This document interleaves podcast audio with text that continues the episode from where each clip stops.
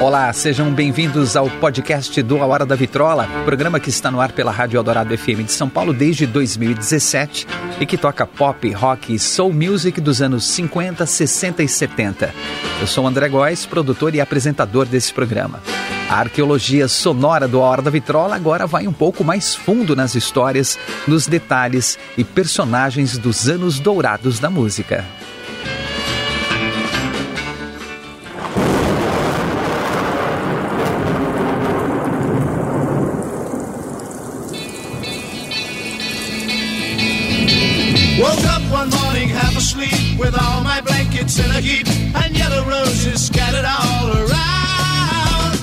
No mundo da música, vale tudo para tornar um artista ou um grupo famoso? Vale tudo para divulgar seu trabalho?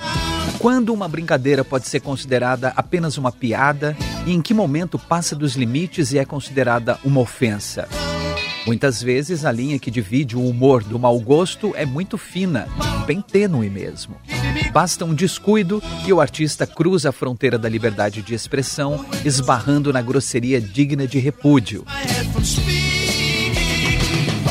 Foi o que aconteceu com o grupo inglês The Move, que cruzou essa linha.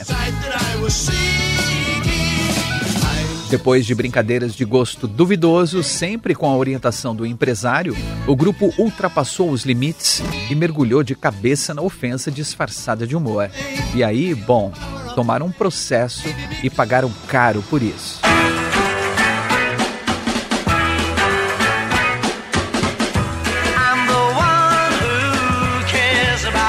A história do grupo The Move começa em meados dos anos 60, quando o Reino Unido fervilhava de jovens interessados por música, ávidos por formarem suas bandas e fazerem sucesso. A Inglaterra, em especial, desenvolvia e exportava um som muito próprio. Ao norte, o pop rock que ficou conhecido como Mercy Beat, dos Beatles, The Hollies e Jerry and the Pacemakers. Ao sul, o rhythm and blues inspirado no blues norte-americano dos Rolling Stones, Yardbirds e The Who.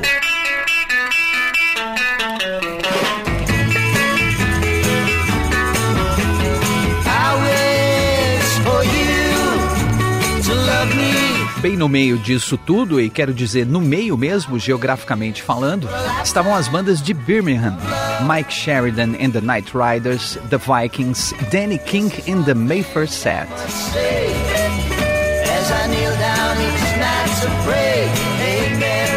Todas tentando desenvolver um estilo exclusivo e ganhar a mesma atenção.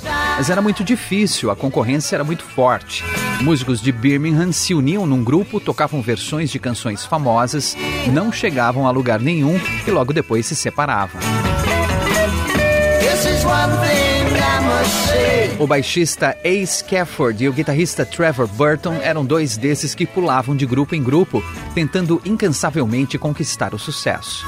Mas estavam desanimados após saírem do Danny King and the Mayfair Set, então souberam de um grupo muito popular de Londres que ia tocar no Cedar Club de Birmingham, David Jones and the Lower Third.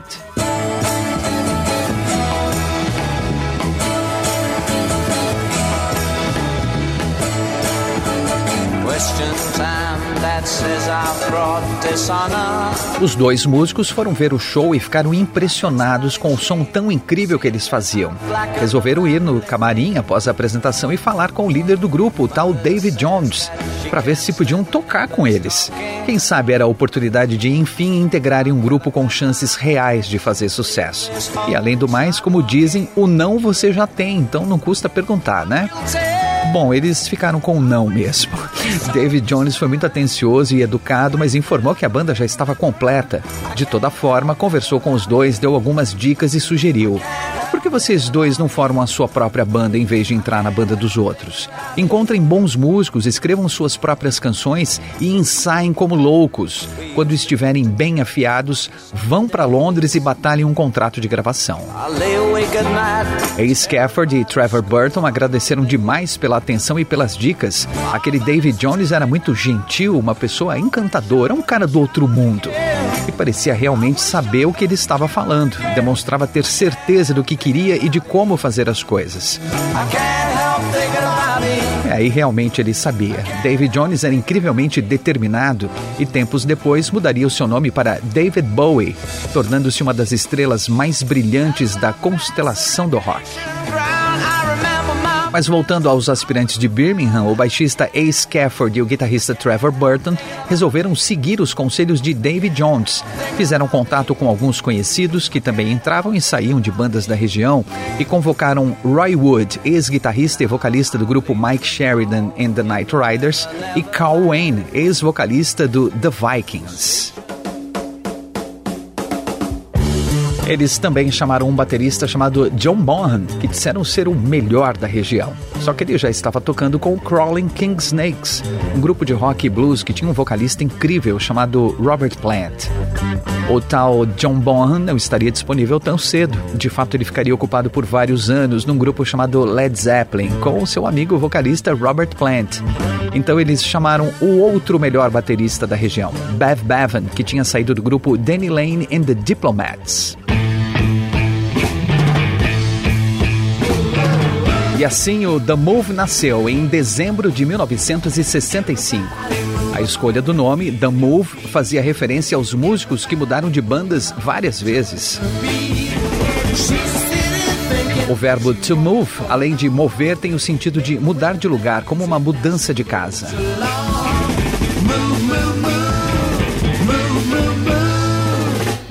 Ao mesmo tempo, era um nome curtinho, como The Who, banda na qual eles se inspiraram para desenvolver o som que desejavam. Apesar de ainda não terem composições próprias, o grupo criou um belo repertório com versões cover de canções de rock norte-americano e de soul music da Motown. O The Move tinha uma química muito boa, havia afinidade entre os membros e, como todos cantavam, eles criavam arranjos vocais para incrementar os shows. Após um período se apresentando em pequenos locais, com um público fiel cada vez maior, eles tiveram a chance de se apresentar no Cedar Club. Sim, o mesmo lugar onde quase um ano antes viram David Jones tocar com seu grupo The Lower Third.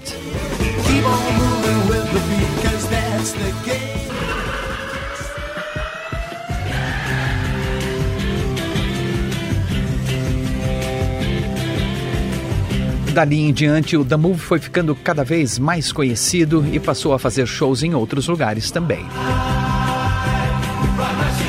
Não demorou muito para conseguirem uma agenda de shows em Londres, local onde David Jones profetizou que eles conseguiriam um contrato de gravação.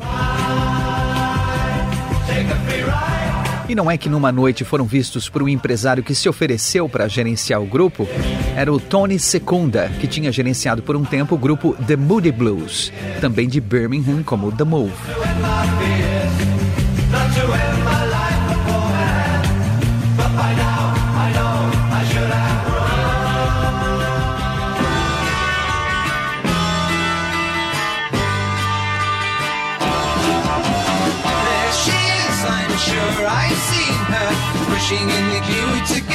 De origem italiana, Tony Secunda era um cara elegante, sorridente, carismático e muito falante, conhecido como um marqueteiro de primeira, do tipo que tinha as ideias mais criativas e inusitadas para promover os artistas que gerenciava. Ele tinha muitos contatos no meio musical e uma ótima relação com Harold Pendleton, dono do Marquee Club em Londres.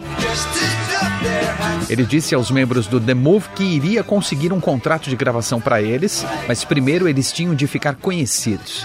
E um dos melhores lugares para serem vistos e ficarem conhecidos era o Marquee Club. Por isso ia conseguir algumas datas de shows para eles no local. O Marquee era um dos clubes mais legais do sul da Inglaterra, onde rolavam shows de bandas conhecidas e noites de jams em que vários artistas subiam ao palco para tocar juntos e, naturalmente, formavam novas bandas. Aqueles caras legais dos Rolling Stones tocaram lá, e também os Yardbirds. O gênio do blues britânico Alexis Corner fez muitas jams por lá. O próprio Moody Blues, gerenciado pelo Tony Secunda, tocou no Marquee. E claro, The Who. Todos passavam pelo Marquee Club e ficaram muito famosos. Os caras do The Move nem acreditavam que teriam a chance de tocar lá também. Tony Secunda mexeu seus pauzinhos aqui e ali e conseguiu as datas no marquee. Eles iriam tocar uma vez por semana durante um mês. Chamou então a banda e fez uma reunião para dar algumas instruções. Gente, é o seguinte: vocês vão tocar o repertório que vocês estão acostumados, do jeito que vocês estão acostumados, tá legal? Pode manter assim mesmo que é sucesso, pô. Mas seria bom usar um visual diferente, né? Porque banda de terninho, arrumadinha, tem de monte, né, gente? Então vocês vão vestido de gangster, tá bom? Vou arranjar roupa para vocês, terno italiano, risca de giz, chapéu. Ai, tem que fazer cara de mal, hein? Os músicos se entreolharam em silêncio, depois concordaram, acenando com a cabeça. Bom, Tony era um empresário. Ele sabia o que estava fazendo, né? Tony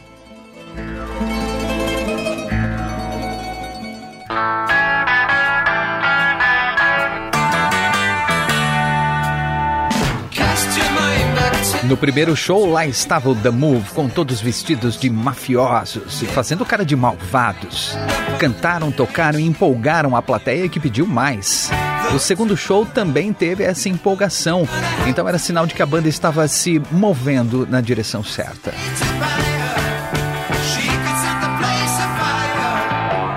Para o show seguinte, Tony Secunda conseguiu revólveres e metralhadoras para a banda, hã? Sem munição, é claro. Ah, os caras do The Move novamente se entreolharam, mas ah, Tony sabia o que estava fazendo, né? Tony. O grupo subiu ao palco como mafiosos ainda mais malvados, pois estavam armados. O público foi à loucura e pediu mais e mais. Com o sucesso, Harold Pendleton, dono do Marquee Club, ofereceu mais datas ao The Move. E outros clubes começaram a agendar com o grupo também. Com uma agenda de shows lotada, logo o impacto daqueles mafiosos armados perderia o efeito. Então, para manter a plateia empolgada, Tony Secunda trouxe mais uma nova ideia. Além de gangsters malvadões e armados, agora eles eram destrutivos. Um aparelho de TV era colocado no palco e pouco antes do final do show, o vocalista Carl Wayne ia até ele com um machado e arrebentava tudo, enquanto a banda tocava freneticamente. A plateia urrava, aplaudia, gritava e vibrava. O The Move era um sucesso.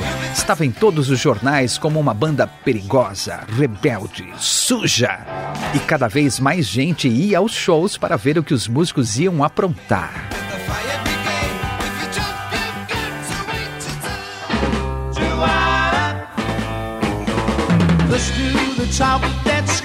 Tony Secunda chamou os rapazes para uma conversa. Eles eram sim um sucesso e muitas gravadoras estavam no pé dele querendo contratar o The Move. Ele estava analisando as propostas, mas recomendou que Ace Cafford, Trevor Burton, Roy Wood, Carl Wayne e Bev Bevan começassem a escrever suas próprias canções. Claro que era legal tocar covers nos shows, mas seria ainda mais legal tocar suas músicas e vê-las fazendo sucesso. Além disso, as gravadoras sempre davam preferência por lançarem singles com músicas autorais. E mais uma vez a banda seguiu a orientação do empresário. Esse também foi um conselho de David Jones, lembram? Escrevam suas próprias canções. O guitarrista Roy Wood tinha mais afinidade com a composição e começou a escrever letras abstratas e psicodélicas no tempo livre.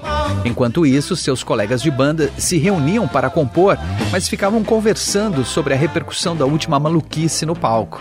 Na verdade, Roy Wood já estava ficando cansado dessas encenações e preocupado que o The Move acabaria tendo problemas. E não demorou muito para os problemas surgirem, viu? Mesmo. Alguns clubes cancelaram os shows do The Move por causa dos danos causados no palco com as machadadas ou por alguém da audiência se machucar com os pedaços da TV voando para todo lado. Num clube menor onde tocaram, o estrago foi grande o bastante para fazer o palco desabar com banda e tudo. Ninguém se feriu com gravidade, só que todos ficaram doloridos por vários dias. Mas tudo bem, eles eram manchete nos jornais e estavam cada vez mais famosos e isso valia a pena. Só que até o Marquee Club cancelou a agenda do The Movie e dispensou o grupo. Isso porque Tony Secunda quis inovar mais uma vez e levou para o palco a frente de um Cadillac. A banda tocou em volta do pedaço de carro e então o vocalista Carl Wayne estraçalhou a peça não com um machado, mas sim com uma motosserra. O estrago no palco foi enorme e Harold Pendleton, dono do Marquis, proibiu a banda de voltar.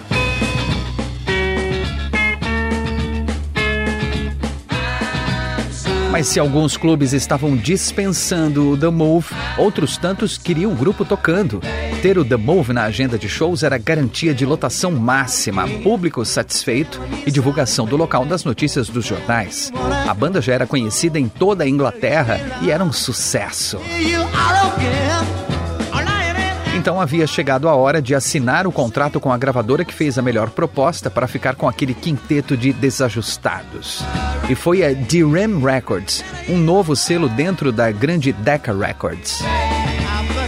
Logicamente, Tony Secunda transformou o momento em mais uma encenação polêmica. Pagou uma modelo para ir ao estúdio, ficar seminua e ter um texto formal escrito em suas costas. Os membros do The Move assinaram ali, no corpo da garota, o contrato com a D-Run Records.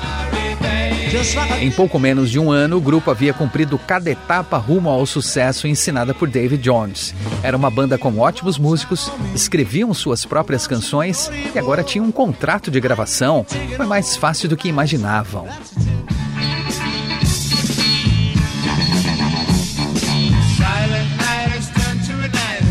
O primeiro single foi lançado em dezembro de 1966 com a música Night of Fear, escrita por Roy Wood. A letra fala de uma pessoa tendo experiências estranhas à noite, como sombras aparecendo do nada na parede, janelas batendo, barulhos assustadores e outras ocorrências sobrenaturais. Havia uma forte referência a drogas alucinógenas na canção, estava muito claro. Tudo bem que o Roy Wood explicou que a inspiração foram o, os medos que ele tinha à noite, na infância, mas o público entendeu que era sobre drogas e ponto. O empresário Tony Secunda preparou uma ação de marketing para divulgar a música. Colocou a banda num carro para circular por Manchester, puxando um reboque com uma enorme bomba falsa onde se lia Night of Fear. Ele quase tinha certeza que o grupo seria preso. Isso teria uma boa divulgação nos jornais, mas não aconteceu. Em compensação, o carro levando uma bomba chamou a atenção o suficiente para impulsionar as vendas do single. Um excelente resultado para um single de estreia.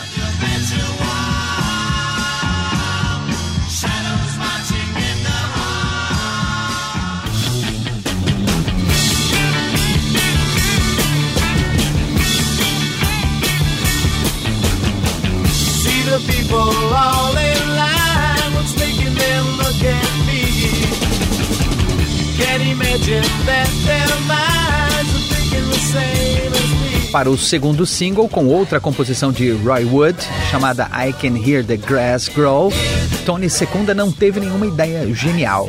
Genial?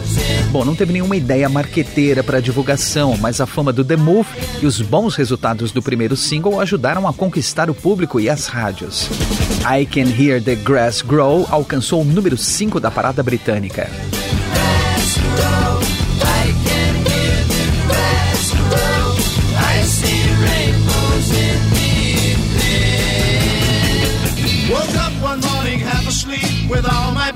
In a heap and yellow roses scattered all around.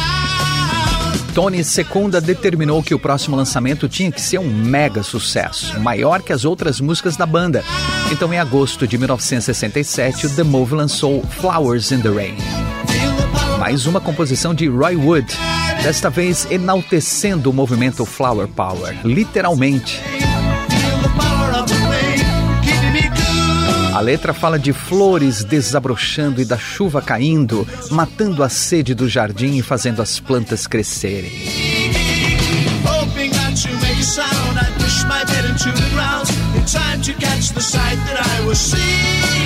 Roy Wood diz que se inspirou em um livro de contos de fadas que leu quando era criança.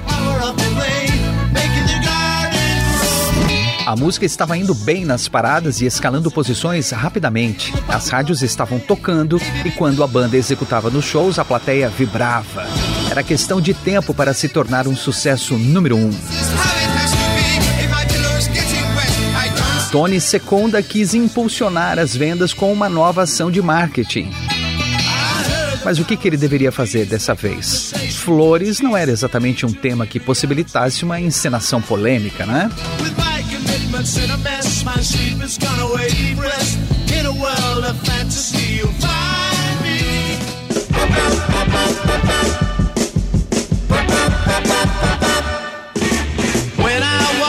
Em meados de setembro, Tony visitou seu amigo, o designer Neil Smith. Papo vai, papo vem, Neil mostrou algumas artes que tinha feito, entre elas uma série de charges com personalidades famosas. Tony Secunda viu ali um desenho bem polêmico. Tinha o primeiro-ministro da Inglaterra, Harold Wilson, nu e sentado em uma cama, próximo a uma mulher de camisola e máscara cobrindo o rosto, com um leque na mão onde se lia Senhora Williams, secretária muito pessoal de Harold. Uma referência direta a Marcia Williams, assistente do primeiro-ministro. Ao fundo, uma mulher olha a cena por trás das cortinas. Era a esposa de Harold, Mary Baldwin Wilson. O desenho era de muito mau gosto, ofensivo até. Se Neil Smith publicasse aquela charge em algum jornal, com certeza causaria polêmica e ele teria problemas. Resumindo, era perfeito para que o Tony Secunda queria. Iria usar aquele desenho para divulgar o single de Flowers in the Rain do The Move. Tony Secunda então pediu que Neil Smith fizesse uma arte que seria enviada como cartão postal às rádios e à imprensa e distribuída nas lojas de discos. Ele deveria usar aquela charge no centro, rodeada por fitas, arabescos, flores e vitrolas, e escrever o nome da banda e da música embaixo.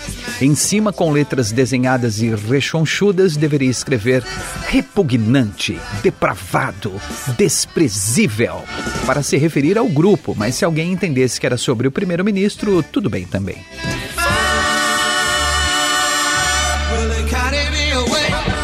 Neil Smith levou as instruções e voltou dias depois com o desenho pronto. Estava exatamente como Tony Secunda queria. A arte foi enviada para uma gráfica para que fossem feitas mil cópias para serem distribuídas. Go! The voice of Radio One. Just for fun. Music much. And good morning, everyone. Welcome to the exciting new sound of Radio 1.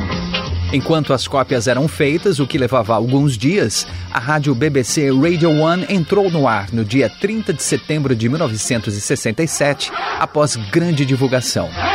O locutor Tony Blackburn foi o responsável por inaugurar a rádio que teve a música tema composta por ninguém menos que o produtor George Martin, que trabalhava com os Beatles. Na correria da estreia, Tony Blackburn estava todo enrolado e se atrapalhando um pouco na operação do equipamento, um pouco nervoso. Então pegou o primeiro disco que viu na frente e colocou para tocar, para ganhar tempo enquanto ajustava os seus botões. Esse disco era coincidentemente Flowers in the Rain. Yes, indeed, we've even got Arnold back. Hello, everyone. Welcome to the first of the Tony Blackburn shows. I shall be waking up every morning except Sunday between 7 and 8.30. So let's away! If this one doesn't wake you up, then nothing will. This is number three this week in the Radio 1 Fun 30 from the movie called Flowers in the Rain. Woke up one morning half asleep with all my blankets in a heap and yellow roses scattered all around still approaching, for I couldn't stand it anymore. So there he goes upon my eider down. Watching flowers in flame.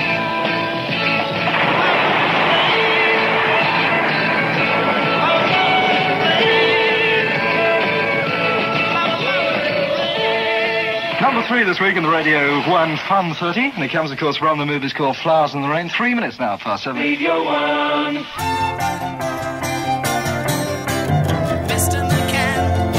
Essa divulgação inesperada fez o single do The Move aumentar ainda mais as vendas, subir mais algumas posições e alcançar o número 2 da parada musical. Os integrantes do The Move ficaram radiantes, pulando de alegria ao ter a sua música ligada a um momento tão importante da radiodifusão na Inglaterra. E com essa ótima repercussão, Tony Secunda nem precisaria mais se preocupar com uma ação de marketing para divulgar o single. Poderia deixar de lado a ideia de enviar cartões postais com a charge do primeiro-ministro para imprensa, rádios e lojas de discos. Certo? Não errado. Tony Secunda gostava de polêmica, porque polêmica vende. E ele ainda queria que a música chegasse ao número um, por isso quis dar mais um empurrãozinho. Sem falar nada para a banda, despachou os cartões postais pelo correio, entregou alguns pessoalmente e até deixou um punhado deles nas mãos de políticos opositores a Harold Wilson para que distribuíssem a outros políticos. Apenas um dia depois dessa ação de marketing genial, a notícia estava em todos os jornais. Primeiro-ministro vai processar banda de rock por difamação.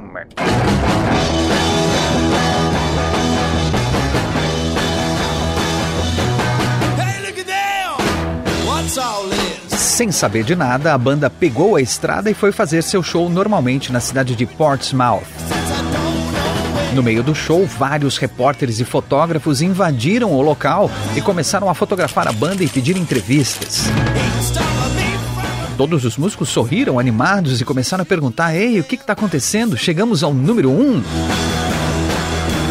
Os repórteres falaram juntos, se atropelando e até rindo. Que nada, vocês estão sendo processados pelo primeiro-ministro. Isso mesmo, por causa do cartão postal. É, o homem tá uma fera com vocês, hein? Os músicos perderam o sorriso, se entreolharam e começaram a falar: Ai meu Deus, foi nosso empresário, né? O que, que ele aprontou dessa vez? O The Move descobriria logo depois a dor de cabeça que arranjaram. Enquanto isso, Tony Secunda dava pulos de alegria. Sua banda tinha ficado conhecida mundialmente, pelos motivos errados, é claro, mas agora todo mundo conhecia o The Move.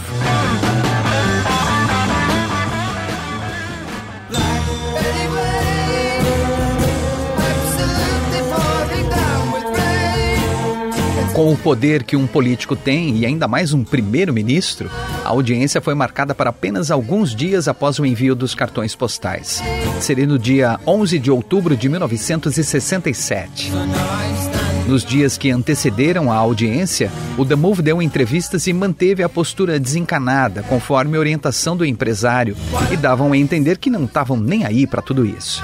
Mas a verdade é que todo mundo estava se borrando de medo, apavorados com a possibilidade real de irem para a cadeia. Na véspera da audiência, o vocalista Carl Wayne abriu o jornal pela manhã, leu a notícia sobre o processo e, em pânico, derramou sua xícara de café sobre a mesa e chorou copiosamente. Enquanto a banda estava desesperada, Tony Secunda preparava mais uma ação marqueteira. No dia da audiência, alugou um Rolls Royce vermelho bem chamativo para o The Move, conseguiu roupas bem coloridas para eles e os orientou a se manterem indiferentes. Deviam dizer que não se interessavam por política, queriam saber apenas de música. Para deixar a situação um pouco mais bizarra, Tony e a banda chegaram atrasados ao tribunal de propósito e, com uma postura arrogante, bem teatral, ficaram um bom tempo na entrada dando entrevistas, com o guitarrista Trevor Burton dizendo aos repórteres: Não acreditamos em políticos. Se a gente pudesse, votava no Frank Zappa ou no Jimi Hendrix, por exemplo. Por causa do atraso, o clima entre os presentes estava péssimo e a audiência teve a duração reduzida. O deputado Quentin Hogg, que representava o primeiro-ministro Harold Wilson, acusou os envolvidos de difamação, de atacar o caráter e a integridade do primeiro-ministro e de espalhar rumores mentirosos de propósito, enviando aquele cartão postal indecente a inúmeras pessoas. Tony Secunda tomou a frente e defendeu o The Move, dizendo que aquilo era apenas uma peça publicitária, um desenho, e não tinha nenhuma intenção além de divulgar o trabalho da banda. E ainda argumentou que a culpa era do próprio Harold Wilson, que fez daquilo uma notícia de alcance mundial. O juiz, no entanto, não se comoveu. Após discorrer rapidamente sobre a linha que separa o humor da ofensa e sobre os limites da liberdade de expressão, dizendo que difamação estava bem fora desses limites, ele leu a sentença. O grupo The Move, o empresário Tony Secunda, o desenhista Neil Smith e até a gráfica que imprimiu as cópias do cartão postal deveriam pagar uma multa com o valor revertido para a caridade e fazer um pedido de desculpas público, se retratando pela difamação. Caso encerrado.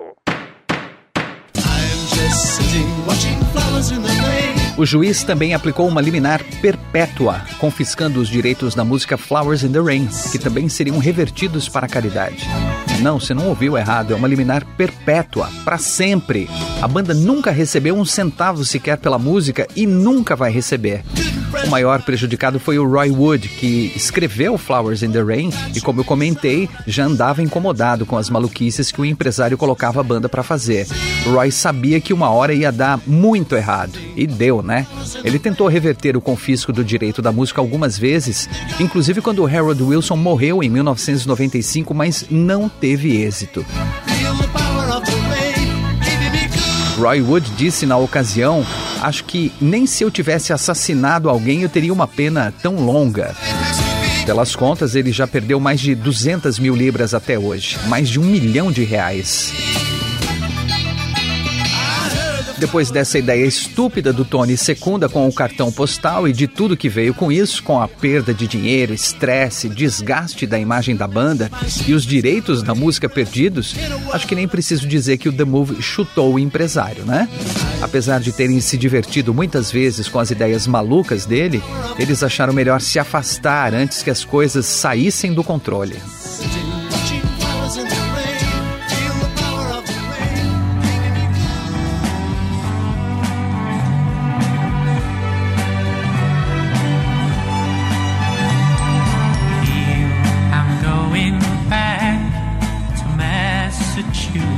Olha, nem valeu a pena passar por tudo que eles passaram, viu? Porque Flowers in the Rain não chegou ao topo da parada musical.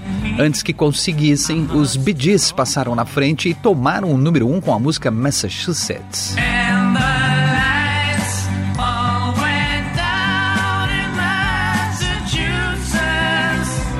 Flowers in the Rain estacionou no número 2, depois foi caindo até sumir das paradas.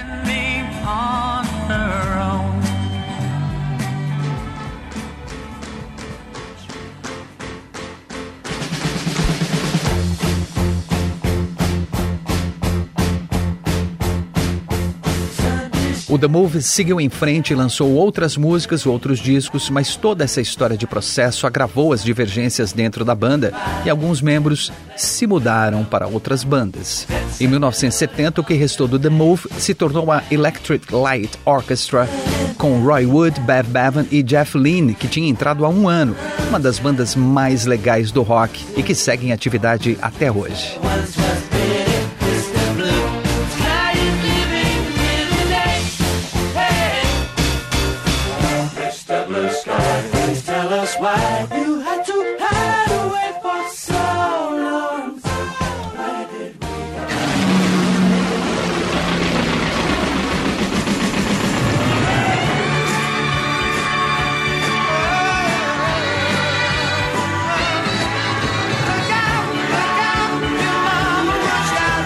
1972, Roy Wood deixou a Electric Light Orchestra e formou o grupo Wizard, um pioneiro do glam rock.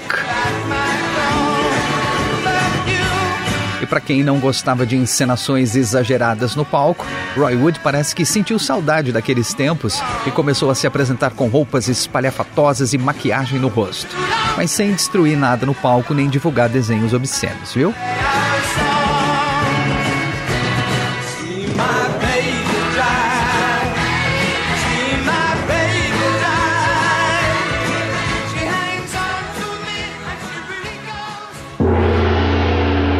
Tony Secunda.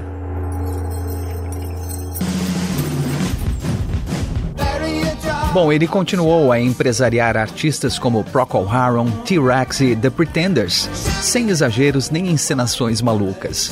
Nos anos 80, seguiu promovendo músicas e passou a se envolver com causas ecológicas. Será que o sentimento hippie de Flowers in the Rain tomou conta dele e deu uma acalmada? Antes tarde do que nunca, né? E fica a dica: se quiser seguir os conselhos, que seja de alguém como David Jones, ou melhor, David Bowie. e nunca de um empresário sorridente com ideias absurdas. É melhor manter distância e se mover para bem longe.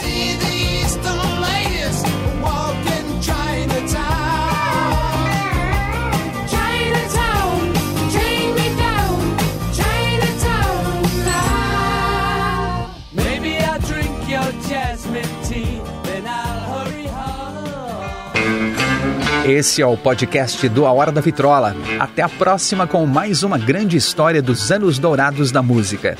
E não perca todos os domingos ao meio-dia, com reprises às quintas-feiras às 11 da noite, o programa A Hora da Vitrola, os anos dourados da música na Rádio dos Melhores Ouvintes, na Rádio Eldorado FM 107,3 ou radioeldorado.com.br ou pelos aplicativos para celular e tablet da Rádio Eldorado.